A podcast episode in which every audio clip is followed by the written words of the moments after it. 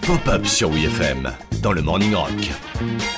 Le saviez-vous Peut-être pas qu'avant de devenir Madonna, la future pop star a été batteuse et chanteuse dans un groupe de post-punk Sans déconner. Sans déconner, Jean-Marc Madonna Louise Chichon est née dans le Michigan. Elle a vécu à Détroit, mais à 20 ans, elle se barre direction New York pour vivre la vie d'artiste. C'est la vie de poème, la vie sans façon. Sauf qu'à New York, c'est la grosse misère. Madonna n'a pas une thune, vit de petits boulots et son environnement toxique ne lui épargne aucune galère. Bonjour, je suis la blonde qui chante et je vais vous interpréter le titre Jean-Chi que j'ai écrit et composé. Partie dans l'optique de devenir danseuse pro, Madonna rejoint une formation prestigieuse, mais son destin bifurque à la suite de sa rencontre lors d'une teuf avec Dan Gilroy, un musicien qui va l'embaucher comme batteuse de son groupe, The Breakfast Club. Très vite, elle va également y tenir le poste de chanteuse. Et musicalement, c'est quand même très très loin de Like a Virgin. I live at the top of the hill.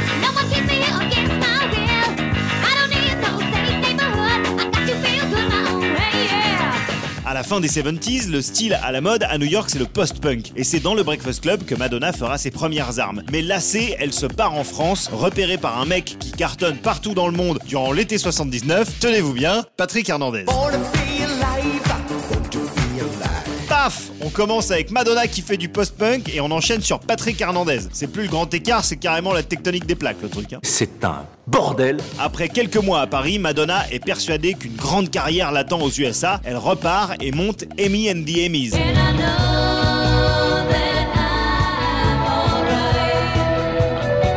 Ça lui a pas rapporté la gloire, mais ça lui permet de se faire remarquer par Mark Cummins, un DJ très en vogue à New York, qui la pousse à se lancer en solo et la présente aux bonnes personnes qui lui permettront d'enregistrer son premier album en solo sous le nom qui deviendra légendaire. C'est Annie Cordy. Ah bah non, Madonna